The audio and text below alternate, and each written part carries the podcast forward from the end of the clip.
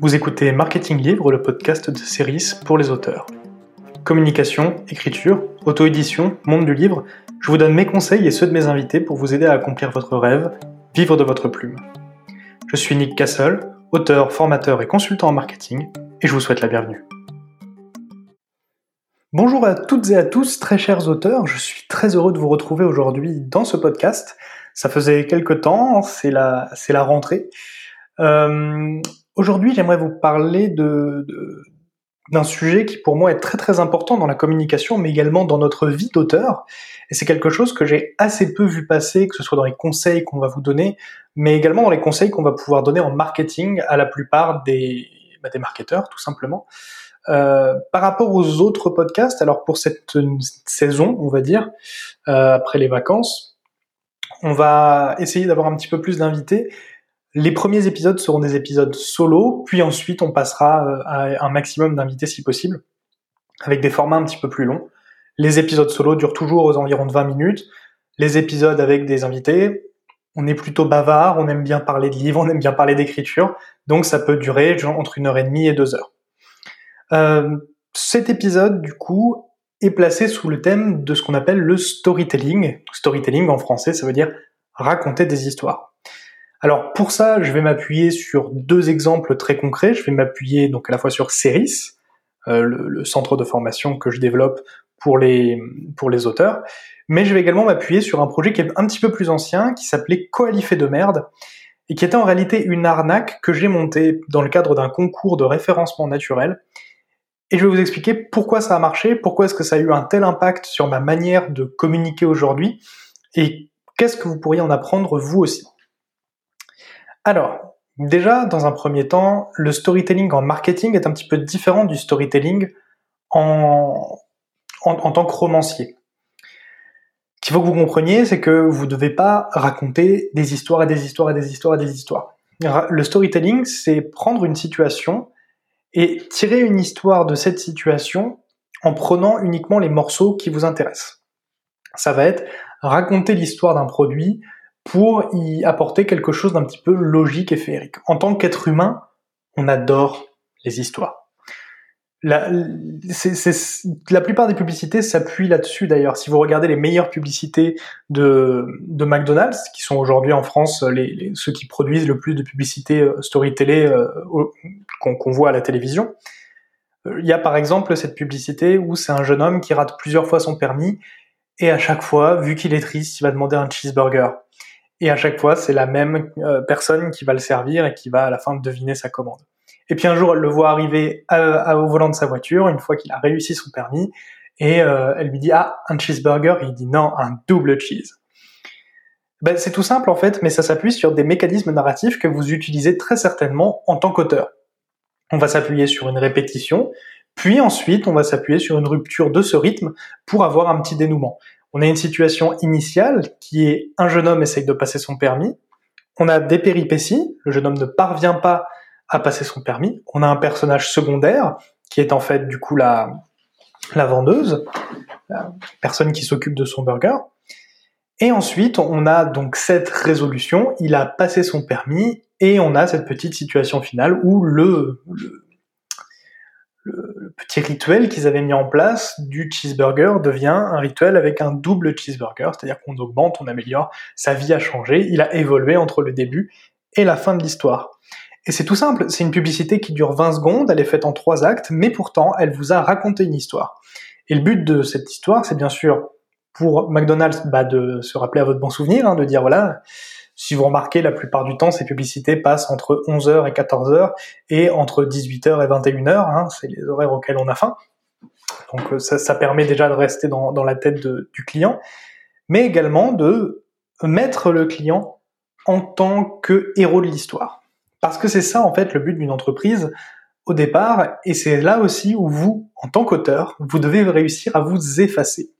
Et c'est un petit peu spécial dans la mesure où on communique nous autour de quelque chose qui est artistique, de ne parler que de notre lecteur. Dans la publicité McDo que je viens de vous décrire, le héros, c'est le client. Le héros, en fait, c'est nous, c'est la personne qui, reçoit la publicité.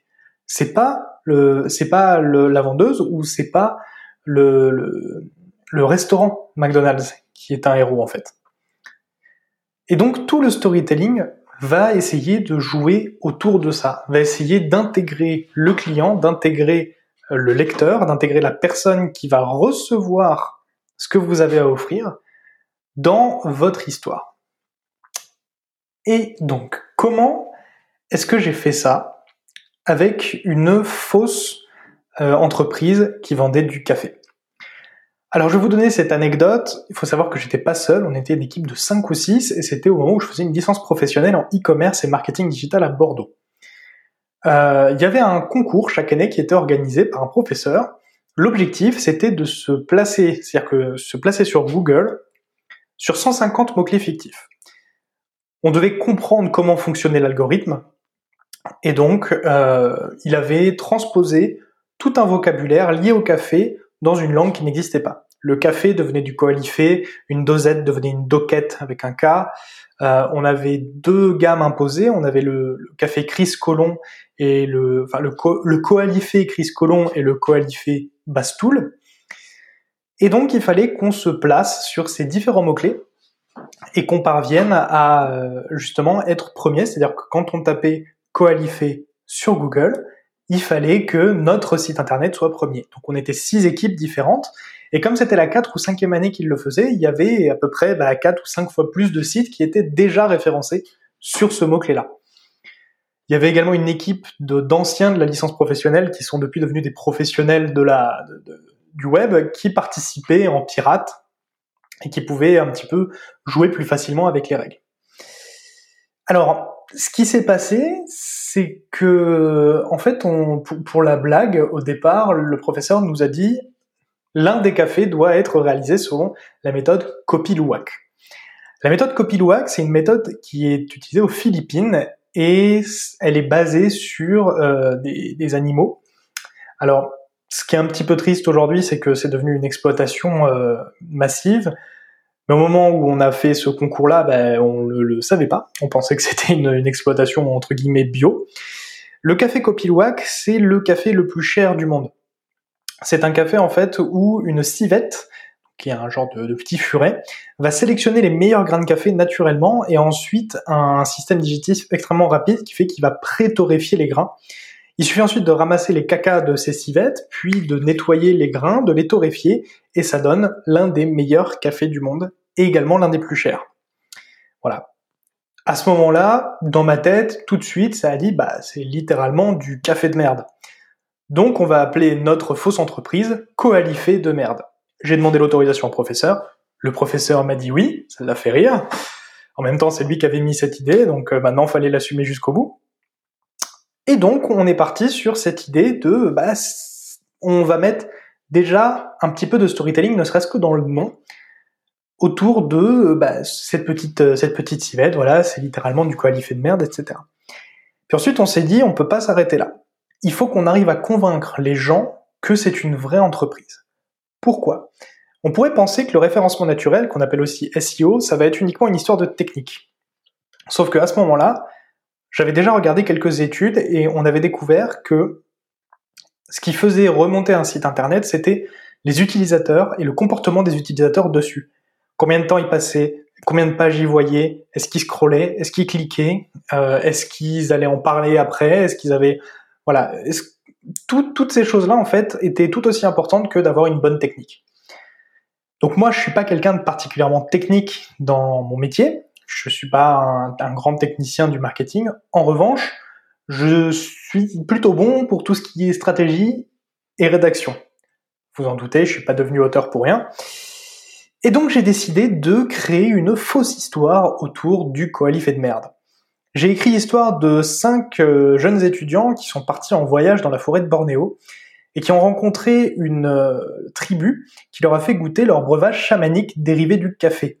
Ils appelaient ça le coalifé et euh, ils ont autorisé ces cinq étudiants à en importer une version non psychotrope pour que les occidentaux puissent eux aussi découvrir le goût de cette fabuleuse boisson. Alors dit comme ça, maintenant que vous avez tout le background, ça vous paraît un petit peu fou. Sauf que on a tellement bien mis en, page, on a tellement travaillé autour de l'image et surtout autour de cette histoire, que si au départ les gens pensaient à une blague, on, a réussi à créer quelque chose qui, si on avait mis paramétré un système de paiement, aurait généré un maximum de ventes. On avait euh, plusieurs centaines de visiteurs et on avait plusieurs dizaines de paniers abandonnés à 80 euros de moyenne. C'est-à-dire qu'on aurait pu sortir beaucoup d'argent de ça si on avait voulu arnaquer les gens et il s'est même posé un moment, on s'est même posé la question d'acheter en gros euh, du copilouac et d'envoyer du copilouac rebrandé à, euh, à ces personnes-là ou euh, de créer un événement en fait, de leur dire voilà, vous avez fait un achat, on vous invite à un événement, vous allez avoir votre paquet de coalifés de merde, mais au même moment du coup on révèle la supercherie. Ça faisait un petit peu gros, on avait 20 ans, on était, en licence pro, on était en alternance en même temps, on travaillait tous. Donc ça faisait beaucoup de choses à faire et la plupart de mes camarades avaient envie de, filer sur un master après. Donc ça faisait qu'on ne pouvait pas créer l'entreprise telle qu'elle. Mais ce qu'on a appris et qui était très important, c'est qu'au final, les gens venaient me dire en message, euh, au début je pensais que c'était une arnaque, au début je pensais que c'était faux, et puis je suis allé sur le site, j'ai lu votre histoire, j'ai trouvé ça passionnant, j'ai envie de goûter. Alors on avait aussi des gens qui disaient il y a merde dans le titre, c'est dégueulasse, jamais j'irai, hein, il n'y a pas de souci. Mais la grande majorité des gens étaient plus intrigués, curieux que euh, que rebutés. On a même eu des cafés, des vrais cafés, hein, des salons de thé bordelais qui nous ont contactés pour demander si on pouvait être euh, distribué dans leur café. Donc on y croyait à notre petite arnaque. Alors que les autres groupes, eux, n'avaient pas travaillé à fond sur ce côté euh, euh, branding, n'avaient pas travaillé à fond sur ce côté storytelling, n'avaient pas raconté d'histoire. Et surtout, ce qu'on avait fait, c'est qu'on avait expliqué aux gens que pour l'instant, le site n'avait pas de moyen de paiement parce que on voulait vérifier qu'il y avait un véritable intérêt de la part des gens sur le coalifé. Et ça faisait participer les gens. En fait, ça leur donnait un côté acteur, ça leur donnait aussi un côté avant-gardiste. Ça envoyait un signal sur qui ils étaient. Et c'est comme ça en fait qu'on a mis, grâce au storytelling, les gens au cœur de notre communication. En fait, lorsqu'on achète quelque chose, on est autant en fait, on l'achète autant pour soi que pour les autres. Il y a des biens comme ça qui sont des biens de signalement, qui sont des biens qui permettent de montrer qu'on est telle ou telle personne. En tant qu'auteur, ça peut être très très tentant de simplement euh, parler de, soi quand on écrit, parler de, des moments où on a un petit peu d'inspiration, de montrer les châteaux dans lesquels on se rend, etc., euh, etc. Mais les auteurs qui fonctionnent bien ont compris que il faut impliquer directement les lecteurs dans la construction du roman. Il faut les impliquer dans euh, le succès potentiel du roman. Je repense à Margot de Seine qu'on a eu en interview il y a quelques épisodes de cela. Euh, Margot, tous les jours, elle demande l'avis de sa communauté sur ce qu'elle va faire ensuite. Est-ce qu'elle va dessiner tel ou tel personnage? Euh, est-ce que tel ou tel personnage devrait s'embrasser? Est-ce que tel personnage devrait avoir un, animal de compagnie? Il y a aussi Paige Eligia, euh, qui est, qui est une autrice euh, qui, qui, est auto-éditée, qui est en train d'écrire un roman collaboratif, c'est-à-dire qu'elle met des sondages et c'est vous qui votez pour, pour décider ce qui arrive à son personnage. Toutes ces choses-là, en fait, ça implique directement les gens et ça les rend acteurs de votre communication, mais aussi acteur de votre produit final. Et ça va activer un biais cognitif qu'on appelle l'effet IKEA. Je sais pas si tu en avais déjà parlé dans le podcast, mais ça vaut toujours le coup de faire une petite piqûre de rappel. L'effet IKEA, c'est un biais cognitif, c'est-à-dire que c'est quelque chose qui est présent dans notre cerveau et qu'on peut pas, euh, c'est indifféremment euh, de la religion, de la culture ou de quoi que ce soit, qui fait que lorsque vous participez à créer quelque chose, vous y attachez beaucoup plus d'importance que si vous l'achetez déjà tout fait. On s'est rendu compte de ça, par exemple, avec les chaises Ikea, ou si on les achetait toutes faites à 5 euros, si on les cassait, c'était pas grave, mais si vous les achetez en kit à 5 euros, que vous passez 2 heures à la monter et qu'un de vos amis la casse, ben en fait, il a pas cassé uniquement 5 euros, il a cassé également 2 heures de votre temps. Et eh bien, si vous travaillez, vous aussi, vous aidez l'auteur, vous vous faites partie de son odyssée, entre guillemets, vous faites partie de son voyage, vous faites partie de, du travail qu'il a fait autour du roman, vous, en fait, euh, vous avez activé cet effet. En tant qu'auteur, si vous arrivez à faire en sorte que vos lecteurs vous suivent pendant la construction, que vous partagez euh, vos doutes, que vous leur demandez des avis, que vous leur montrez des fan art, euh, que vous, par que vous lisez des petits extraits, que vous les plongez vraiment dans la construction de votre roman, vous allez activer cet effet IKEA et ça va faire que, bah, au moment où votre euh, roman sortira, vous avez des acheteurs qui sont quasi certains, en fait, qui sont, qui vont même l'acheter, même s'ils le connaissaient déjà, ils vont l'acheter parce qu'ils sont contents d'avoir l'objet, parce qu'ils ont participé, même en soutien, finalement, de, de ce que vous avez fait. Et donc, le storytelling, moi, c'est quelque chose que j'ai utilisé avec Ceris aussi. Euh, alors, si vous êtes là depuis le tout, tout, tout, tout, tout début de Ceris, euh, vous vous souvenez du site web tout blanc, assez plat, où euh, je la jouais vraiment très très professionnel, parce que justement, l'objectif de Ceris, c'est d'apporter une compétence professionnelle marketing aux auteurs. C'est-à-dire que les auteurs aujourd'hui, je suis parti de ce postulat, les auteurs, si ils veulent se former en marketing, ils ont la possibilité soit d'écouter des formateurs marketing qui ne connaissent pas le, monde du livre, qui ne connaissent pas le monde de l'édition, qui ne connaissent pas les subtilités de vendre un, objet culturel, soit d'écouter des auteurs auto-édités qui vont partager euh, leurs connaissances et ce qui a fonctionné pour eux, mais qui n'est pas forcément pertinent pour votre projet particulier et qui surtout euh, eh bien, représente euh, des, professionnels de l'auto-édition mais pas forcément des professionnels du marketing qui vont avoir la rigueur et la connaissance d'un professionnel de marketing qui est dans le milieu depuis plusieurs années. Donc partant de ce postulat, j'avais voulu créer un programme qui soit le plus complet possible. Problème, le marketing, c'est pas très passionnant pour un auteur. Si vous avez déjà écouté jusque-là, vous, faites partie des auteurs qui veulent vraiment, vraiment se personnaliser, se professionnaliser, pardon. Parce que pour la plupart des auteurs, le marketing, c'est quelque chose de chiant parce que pour la plupart des auteurs, nous ce qu'on préfère, c'est se mettre devant notre ordi et écrire. C'est pas parler de ce qu'on fait, c'est faire ce qu'on fait. Et donc je me suis dit qu'il fallait que je gamifie tout ça. Il fallait que je rende ça amusant. Il fallait que je... J'ai pris un petit peu l'exemple des escape games. Les escape games, ce sont des énigmes. Techniquement, si on vous dit on va vous asseoir dans une pièce pendant une heure, on va vous poser des énigmes sur une table, et il va falloir que vous résolviez ces énigmes, c'est pas forcément très intéressant pour vous. En revanche, si on vous raconte toute une histoire autour et qu'on vous met au milieu de cette histoire, eh ben d'un coup, c'est beaucoup plus intéressant. Le storytelling de Céris, il est très simple. Le dieu des histoires, dans la mythologie grecque, une véritable passion chez moi, si vous suivez un petit peu mes réseaux sociaux, vous savez que je suis très très passionné de mythologie grecque. Le dieu des histoires dans la mythologie grecque, c'est Hermès. Et Hermès, il s'est penché un petit peu sur Terre et il s'est rendu compte que les auteurs n'étaient pas forcément toujours les mieux formés, qu'il y avait également des gens qui profitaient de la méconnaissance des auteurs pour leur faire payer des, services totalement gratuits, etc., etc. Alors il a chargé Céris, l'un de ses fidèles compagnons, de descendre sur Terre et de former une nouvelle génération d'auteurs qui sera cette fois la plus performante possible et qui sera parfaitement capable de vendre ses propres romans. Mieux, les auteurs qui, eux, veulent passer par des maisons d'édition seraient capables de créer leur lectorat avant même d'avoir signé, ce qui facilitera bien évidemment la signature du contrat. Mais, ce, c'est un vieil homme acariâtre, euh, un ancien de la Grèce antique.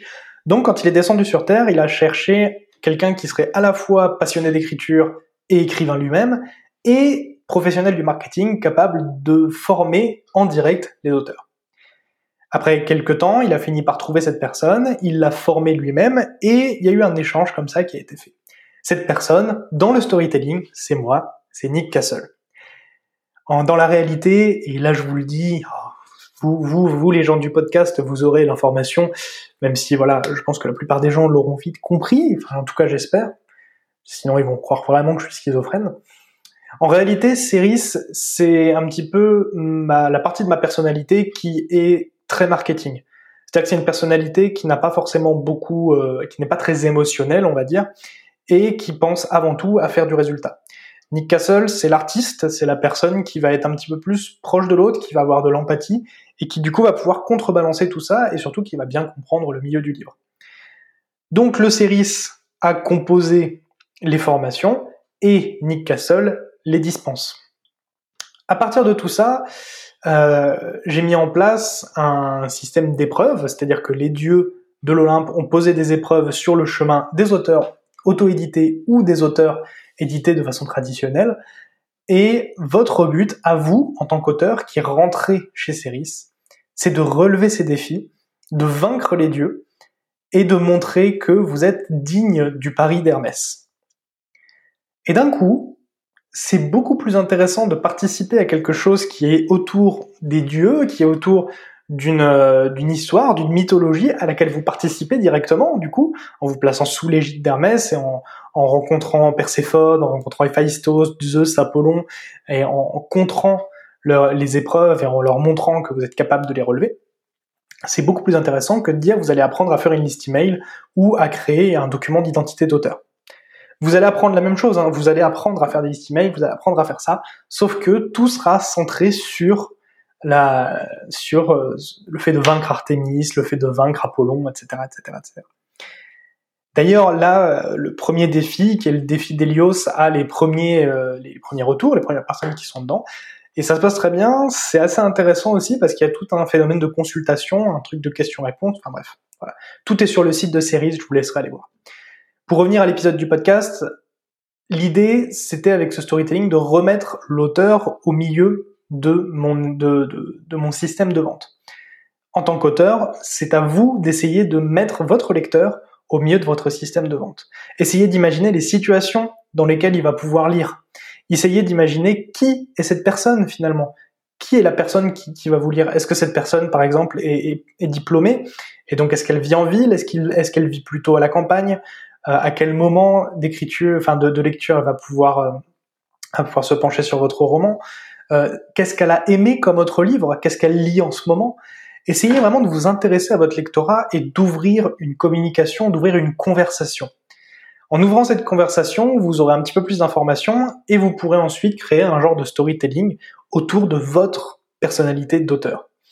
Il y a des personnalités d'auteur qui sont très très installées. On a par exemple euh, Amélie Nothomb qui est un petit peu l'artiste euh, euh qu'on imagine dans, une pièce en train d'écrire avec euh, des bougies et, qui écrit à, la main parce que justement, elle a cette particularité d'écrire ses manuscrits à la main et qu'elle en a fait un petit peu sa marque de fabrique et qu'elle en parle.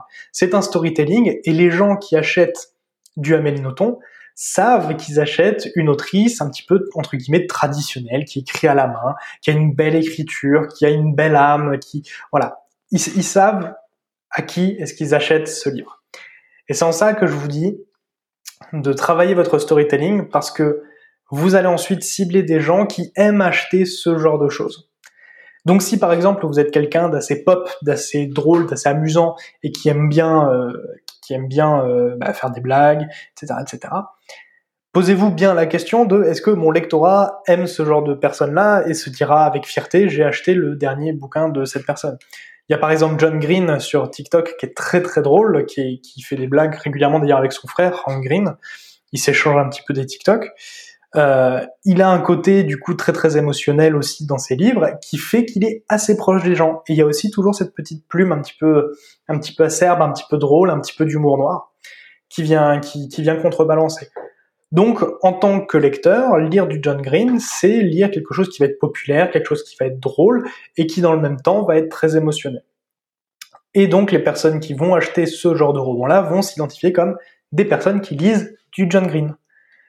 Donc votre objectif, en tant qu'auteur, avec votre storytelling, votre manière de raconter votre histoire, ça va être de faire en sorte que vos lecteurs soient des lecteurs qui lisent du vous. Et qu'est-ce que ça raconte sur eux du coup? S'ils disent bah voilà je lis de ça. Eh ben, est-ce que ça raconte qu'ils lisent beaucoup de romans? Et qu'ils lisent quelque chose qui est très romantique? À ce moment-là, est-ce qu'il vaudrait pas mieux commencer à créer des contenus qui sont plutôt tournés autour de l'amour, des belles scènes, etc., etc. C'est à vous de faire le travail. Mais pour moi, ce qui est très très important dans euh, la communication des auteurs et dans la communication de, tout le monde en particulier, mais vraiment euh, au, niveau des auteurs, c'est de réussir à raconter une histoire avec ses propres romans, mais aussi autour de son personnage d'auteur, pour qu'on soit identifié et identifiable tout de suite par nos lecteurs et par nos potentiels followers. Si vous êtes auteur, rendez-vous sur series.com, c e r y c e.com pour recevoir gratuitement votre fiche de lecteur type. Vous pouvez également nous suivre sur Instagram, series underscore formation, et découvrir tous nos programmes sur notre site. Je vous remercie de votre écoute et je vous dis à la semaine prochaine pour un nouveau podcast.